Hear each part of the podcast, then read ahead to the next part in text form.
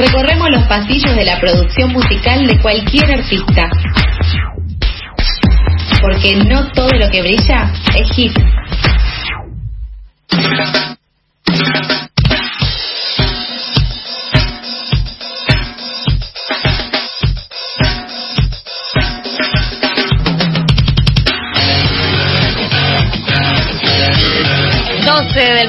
5 minutos pasan de este mediodía en este martes 11 de mayo, una columna muy esperada, muy ansiada por todos nosotros. Eh, recibimos en el aire de FM La Tribu a Marlene en Venus que nos va a traer este más allá del hit de Catupecu Machu. Hola Danu, ¿cómo andas? Hola, ¿cómo están? Yo estoy Muy bien.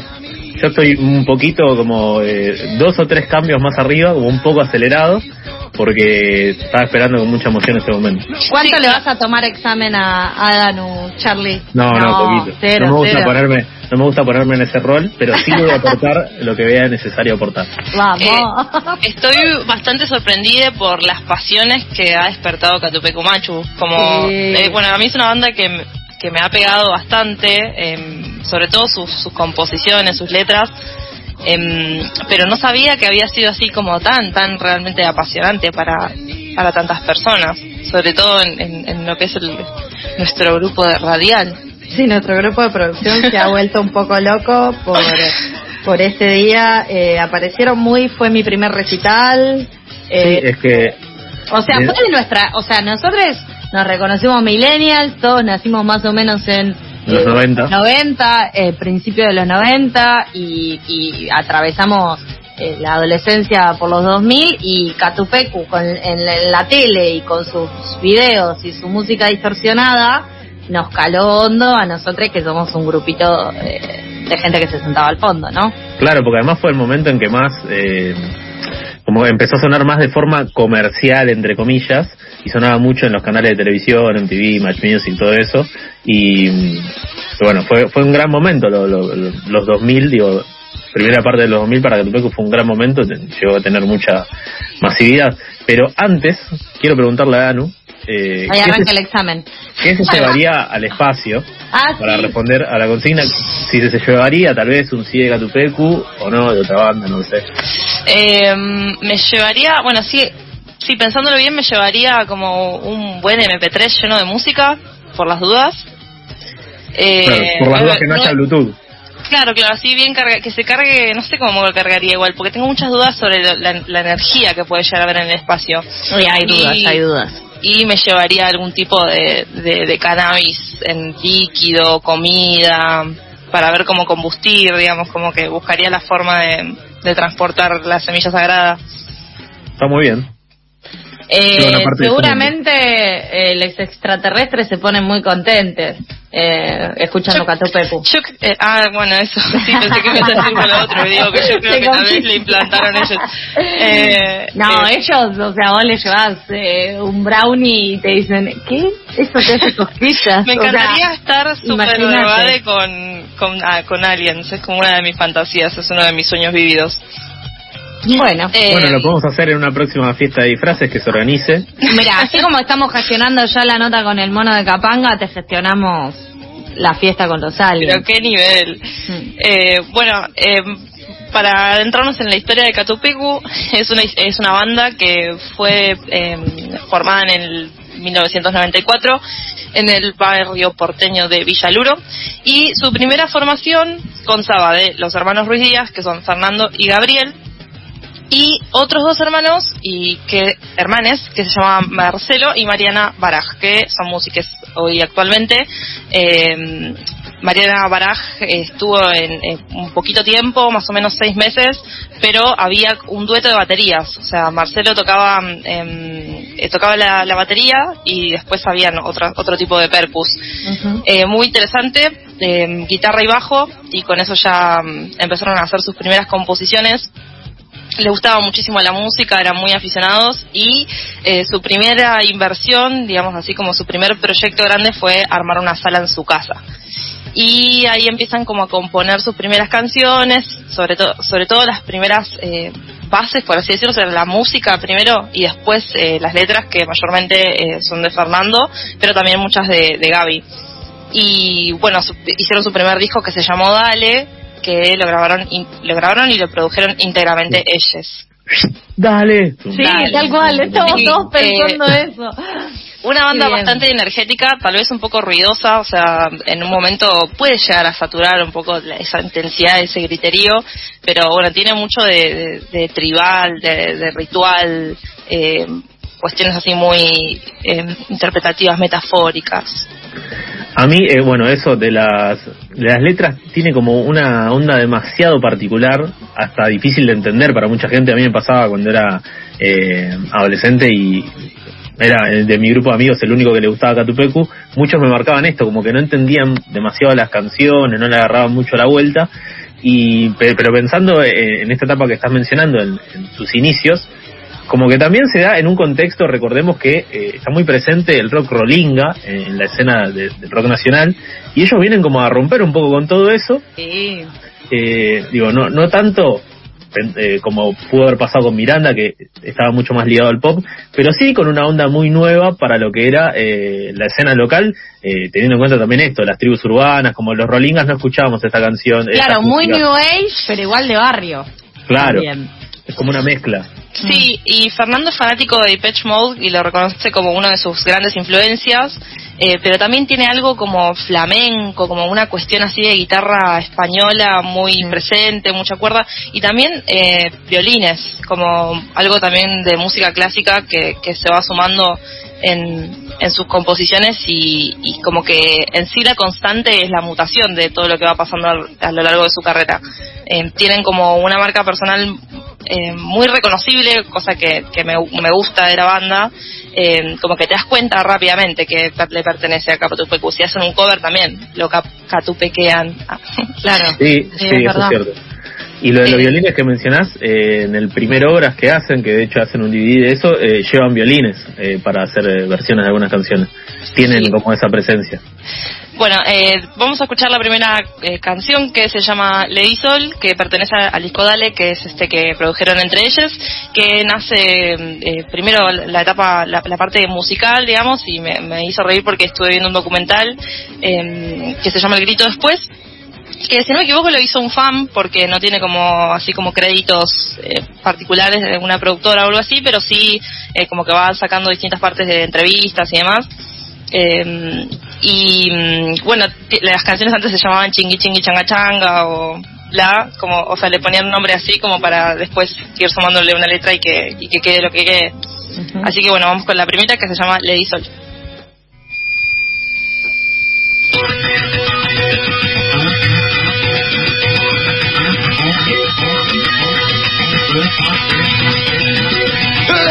Dar,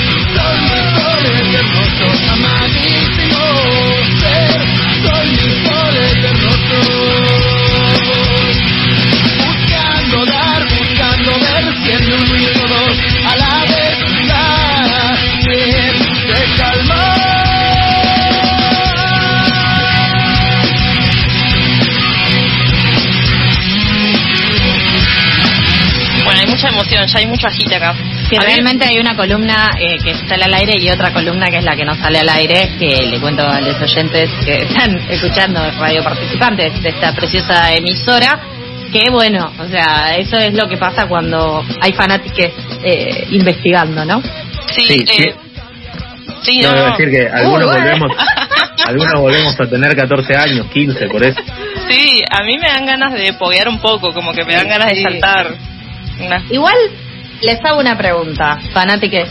Em, yo he visto algunos videos o he escuchado algunas versiones en vivo, pero grabado en vivo no es igual de bueno que en vivo. O sea, para escuchar un CD prefiero escuchar el disco de el de álbum de estudio de Catupecu y para ir a ver en vivo sí, toda la vida elijo Catupecu para ver en vivo, más Coincido que escuchar en con audio. Pero después escuché grabaciones de vivo y dale es eh, el chiflido y como la joda está en el pogo y en estar 10 minutos saltando a 80 centímetros del suelo, eh, no, no, no se transmite lo mismo cuando solamente escuchas un- una mala grabación en vivo, porque aparte hay que decir, en este país a veces se graba muy mal en vivo.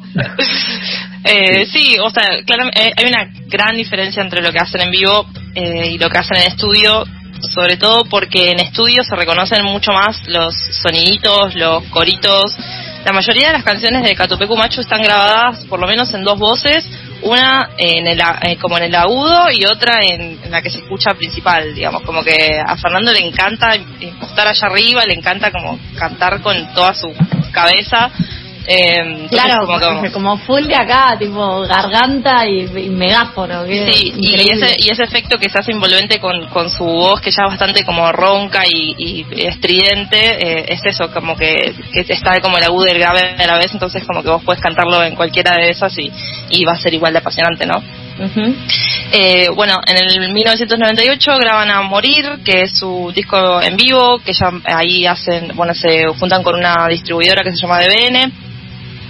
Eh, y hacen un cover de la canción Héroes Anónimos, que es de una banda que se llama Metrópoli, que es eh, de una banda argentina de, de los años 80. Increíble. Sí, un temazo también. Eh, y en el 2000 eh, sale Cuentos Decapitados. Que, eh, bueno, ahí ya empieza a haber un poquito más de movimiento en la banda. eh, Me sacan- pongo de pie, me pongo de Sí, sí, pie. de pie, por favor. Eh, que sacan lo que quiero que pises ir en suelo, entero a pedazos, que me parece Ay, un himno de me la largo vida. a llorar.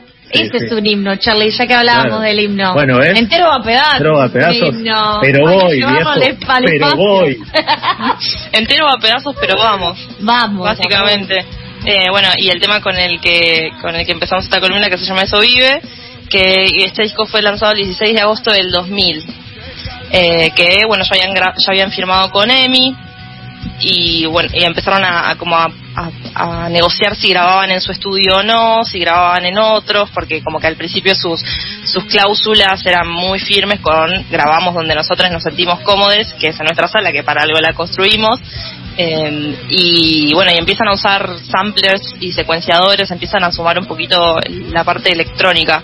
Eh, sobre todo Gaby es, era la, la persona que estaba más abocada a eso, le encantaba como estar mil millones de horas sumándole sonidos, dándole eh, opciones, eh, una persona muy abocada a la parte creativa y además eh, eso, ser músico y, y productor de tu banda es como estar en misa y procesión, digamos, como estar en, en, en- en la ejecución, pero también en como en el orden, ¿no? Un poco ser como el capitán del equipo para que se vayan acomodando las ideas, las intensidades, para que se dé un espacio cómodo también para crear, digamos, es re importante eso para que después haya un, un disco como bien sincero, pero a la vez prolijito. Técnico Sí. y jugador.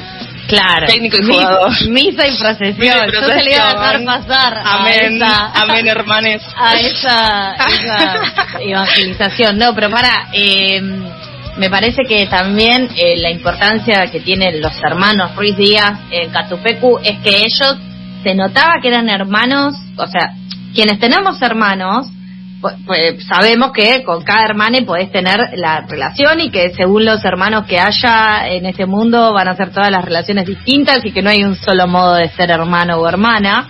Pero ellos se veían que se querían mucho y todo ese amor que se tienen entre ellos también lo reimprimían en la banda, me parece, ¿no? Como Muy amigos. Muy amigos, pero amigos hermanos, como queriéndose un montón. Bueno, todo lo que fue el accidente de Gaby, después de que la banda sigue tocando, después cuando, bueno, fallece, digo, como cómo queda eh, en, en eso de, de, de- de ese amor queda reimplantado en las canciones. Y la creatividad también creo que tiene un poco que ver con eso, con que cuando le pones tanto amor a algo no te da igual que falte algún sonidito o que sobre. Querés que esté, o sea, le querés poner, eh, e imprimir todo ese amor, digamos, de la mejor calidad posible. Me parece Sí. que esa era la impronta de Gaby. Y se nota que se divertían un montón.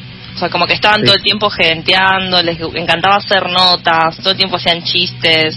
Y sin embargo, como, no sé esto, como que estaban divertidos y eso se, se notaba un montón. En, en este disco estaba también eh, Miguel Sosa, más conocido como Abril Sosa. Eh, sí, hay Un grititos. bombonazo, Abril. Sí, no quiero hablar de eso porque me pongo nervioso. ¿eh? Así que bueno, eh, pasamos a la segunda recomendación que se Los llama varones del rock. que se llama Puedes.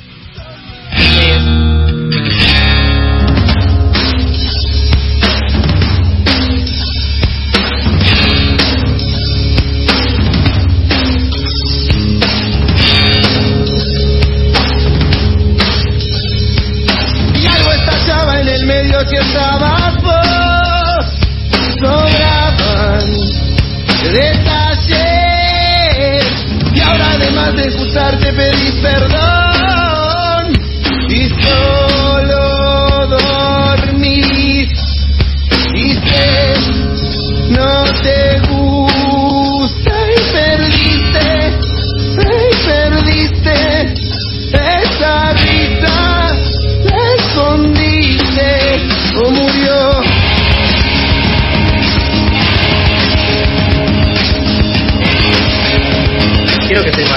Charlie eh, de 15 años eh, en cuero, saltando y revoleando la remera y medio como mirando como eh, al escenario y diciendo, eh, entiendo todo lo que decís y lo estoy sintiendo. Qué buena banda para pedir que te suban a los hombros. Sí. Qué recuerdos, tan bonitos. Qué hermoso. De, de hablarle a un desconocido solo para que te haga ver una canción más arriba. Eh, bueno, en el, esto, esto Cuentas Decapitados, eh, no, Cuentas Decapitados sale en el 2000, en el 2002 graban Eso Vive en vivo, que fue en el Estadio Obras, el 8 de mayo del 2002, y bueno, mucha presencia también de, de canales de TV, como empujando mucho a la banda, Match Music, MTV, ahí como siempre como promocionando sus videos, de hecho, eh, ella es como que aportaba en la producción de sus videos, después es, es como que todo va circulando entre, entre los mismos lugares, digamos. Y en el 2002 eh, sale Cuadros dentro de Cuadros, que es un disco que mm, tiene hits como Hechizos, eh, Cuadros dentro de Cuadros, eh, Gritarle al viento. Yo como que, bueno, en, voy a ir de vuelta. A mí, cuando empecé es- a hacer esta, esta columna, me costó un montón porque los temas yo los tengo tan naturalizados que después no me doy cuenta cuáles eran los cortes de difusión y los que no. Como que los que más me pegaron después pienso que son los más populares y después no, lo sé. Claro. Y Eh. bueno, ahí también estaba Origen Extremo, que era eh, uno en el que hicieron video. Y Hechizo era de mm, Héroes del Silencio, era como un cover también que les gustaba hacer meter un- algún cover en algún otro disco. Tenían eso que, que estaba bueno. Sí, es la de vámonos de esta habitación al espacio exterior. Sí, sí. Y ¿Van a digamos, decir en algún momento por qué Lolo se fue de Miranda? Es decir, ¿se van a comer la maldita naranja? Es decir, ¿van a decir por qué Catupecu se llamaba así? A ustedes dos les estoy hablando. Pensé que ibas a preguntar por qué Abril se había ido de, de- Ah, de la batería. es buena. Y- Porque justo en este disco Abril se fue. eh, y es un disco que grabaron en Estados Unidos. Eh, ¿Por eso se fue por antiimperialista? No lo sé bien, O sea, como que me parece además que además de hermoso, es decir, antiimperialista. hubo cierta reticencia a firmar con productoras y a como las condiciones de grabación más que nada, eh, pero no sé bien el motivo. No lo investigué tampoco. Yo te puedo tirar aclarar. mi teoría. Yo te puedo tirar mi teoría, que es que eh, él tenía muchas ganas de hacer su proyecto solista, que va, solista no, ser Cuentos su banda, que después Sí. la hizo, Cuentos Borgianos. Que de cuentos Bien. decapitados pasa a cuentos borgianos. Claro. Casualidad no lo creo. La incógnita además- de la semana. donde además él cantaba, de hecho, eh, bueno, en vivo él cantaba, se sumaba a cantar canciones como Entero o a pedazos, que de hecho en la grabación también se escucha su voz eh, claramente. Qué linda canción, por Sí, sí. favor. Y, y bueno, eh, después de ahí ya se, se nota que él tenía ganas de cantar, como que él lo había demostrado en varias ocasiones, y después en Cuentos Borgianos lo pudo plasmar. Eh, en ese momento fue que se suma eh, el chico de Rastas, que es el que muchos recordamos. eh, Herlane. Herlane. Javier Herlane. Javier. Herling. Eh, con respecto a por qué Catupecu se llama Catupecu, yo no lo sé. Lo intenté buscar también y no encontré la respuesta particular, digamos, de, de Ah. su, de su propia versión. Ah, Pero También te puedo contar mi teoría. tenemos informantes. Acá Tenemos, fue- un móvil. ¿Para qué se saca la remera y desde los 15 años nos contesta?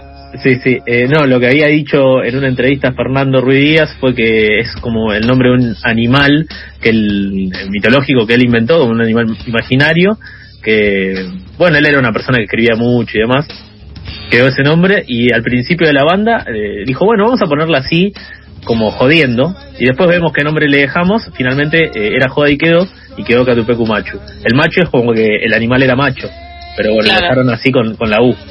Sí, Bueno, me sirve esa respuesta. sí me, me, me interesa. En, en el 2004 siguen con el disco El, el número imperfecto. Ahí se hace remasivo. O sea, ahí Sí. ya es. Ahí sacan Maya. Veneno, Plan B Anhelo de Satisfacción. Plan de anhelo de satisfacción, qué gran canción también. ¿Esa es de masacre finalmente? O Sí. de... Bien, pero qué lindas canciones. Cómo me gusta esta banda también tiene que sumar, sumar eh, sonar más. En pasadas por alto, musicalizadores, ustedes dos también. Con un gran video. con un gran video esa, esa canción, que se hizo en unas salinas, tiene así como explosiones. Es verdad, re 2004. En los sueños también sale A veces vuelvo. Eh, bueno, y otros temas que no fueron tan populares como Acaba el, fi- Acaba el fin, Sol Infierno, Refugio, que bueno, a ellos ya es directamente recomendar el disco. Eh, Sí. Es que es eh, tal vez el, el, el que tiene más hits, digamos, el número imperfecto. Sí, en- del año 2004. En del 2006 fue el accidente de Gaby, eh, que fue un accidente de ruta en el que también iban viajando con algunos, algunos integrantes de, de Cabezones. Y en el 2007 graban el disco Laberintos entre aristas y dialectos, un poco narrando todo esto que, estaban viviendo como grupo y como familia, y eso queda súper eh, eh, como plasmado en, en sus com- composiciones nuevas y en los, bueno, en los recitales que dieron después de ese evento también como que hablaban de el efecto mántrico que tiene la música no para las personas que lo, que lo disfrutan y que la componen digamos como el, el- la importancia de- del ritual también como para seguir eh, conec- conectadas de alguna manera y seguir adelante más allá de las adversidades no como siendo muy profundes.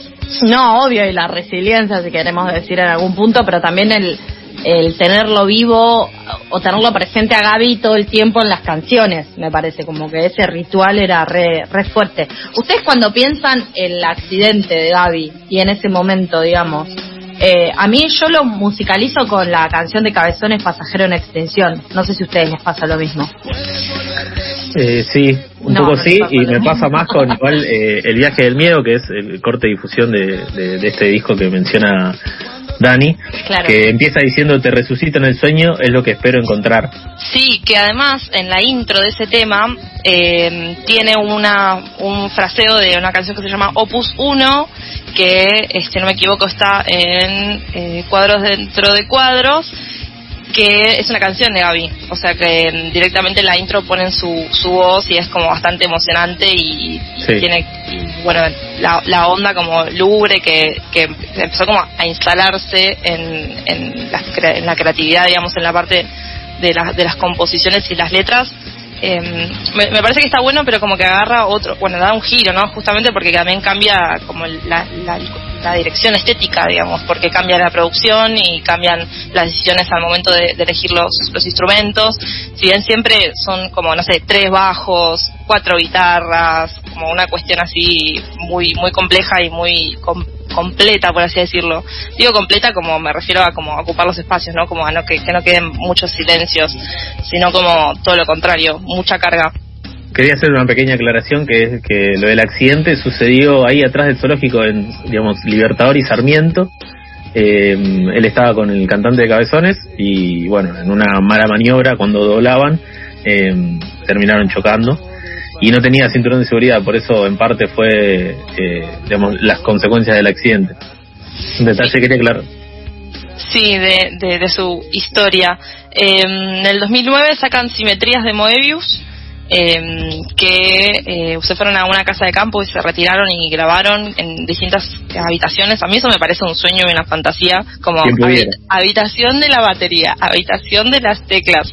Eh, me pareció, me pareció que estaba bastante copado.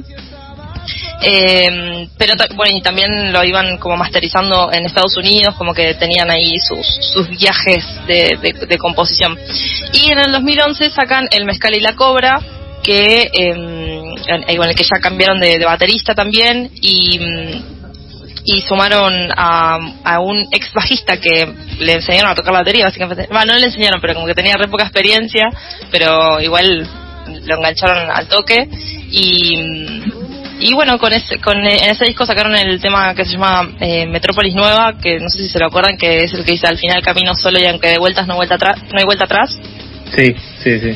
Eh, y vamos a ir a la tercera recomendación. Para, que- antes quiero decir algo. Sí, que lo que vimos ayer también en el documental eh, es que mm, en un momento en una canción, eh, esto que decías de que le enseñaron a un bajista a tocar la batería, en un momento también en una canción con ya la eh, la formación que más nos acordamos de Catupecu, de Abril, eh, Gaby y Fernando, hacían un switch de lugares.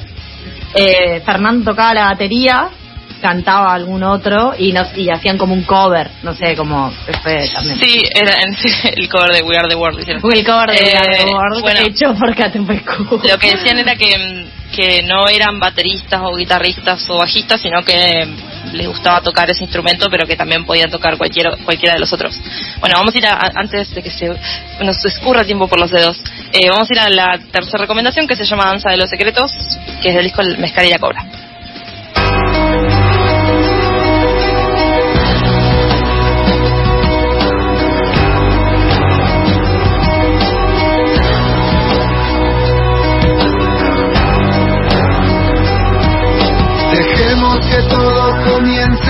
Tal y como lo hemos planeado. Está todo lo que encaja bien y lo que pende de un hilo gastado. Reírnos de todo a la vez, beber el vino encantado. Mucho tiempo esperado que ocurra esta vez y volver a este sitio soñado. Con notas de terciopelo y acordes mayores cantados. Giremos la copa al revés, que suceda lo menos pensado. Abrazados antes de dormir, viajando hacia los secretos. El sueño que te habla de mí. Un cuento Sí, en evidencia como esto que estábamos diciendo de que, que cambió bastante la estética y es como eh, no- como todo muy misterioso, como una, una secuencia, una persecución, digamos. Hay, ha- había unas, ah, no sé por qué estoy tan con referencias católicas, pero bueno, me han hecho mucho daño, se nota. Eh, pero habían como ciertas notas que estaban prohibidas por el por la iglesia, porque era como que estabas citando a Satán. Yo creo que en estos discos como que las pusieron todas juntas, como que hicieron todos esos esos acordes así Lo de dar vuelta al disco, ¿no? Claro. Pero. ¿saben qué me parece esto? Eh, ya es cualquiera el, horario, ¿no? Pero bueno, ya estamos. Em, que eh, la vida los atraviesa también, que la música no es solo entretenimiento, no es solo chingui chingui changa changa, sino que esta banda redemuestra como eso, como el proceso de hacer una banda, bueno, lo que hablaba antes, lo de ponerle amor, lo de hacer una banda con tu hermano, Crecer, se re claro. ¿entendés? Como una cosa así, más vale que se van a poner oscuros, si es como la vida los atraviesa, también un montón de años estuvieron con esta banda, más de 10, eh, 20, ¿cuántos años? Bueno, un montón. Sí, sí. Un montón, no me van a hacer 2014 cuentas en vivo 20 porque paso vergüenza por segunda vez. No, no, no, 10, 20 seguro, 20 seguro. Eh, bueno, en el 2014 graban Madera Microchip en el Rex.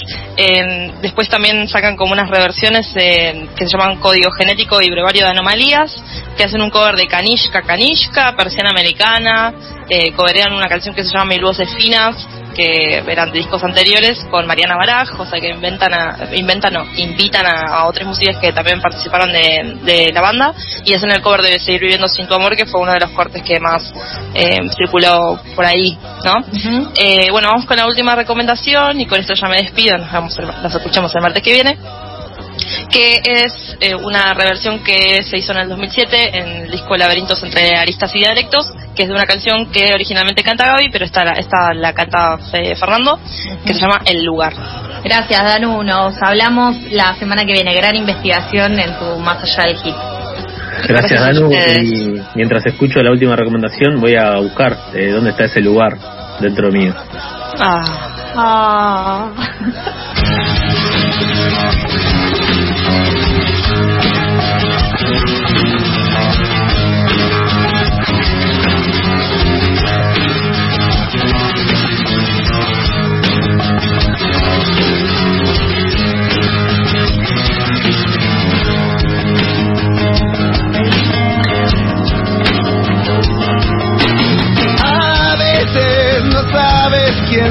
No sabes cómo te llamas. Nadie te dijo cuál es tu papel,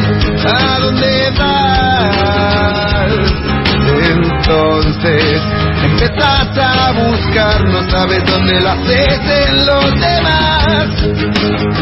Y no podés encontrarte. Y estás muy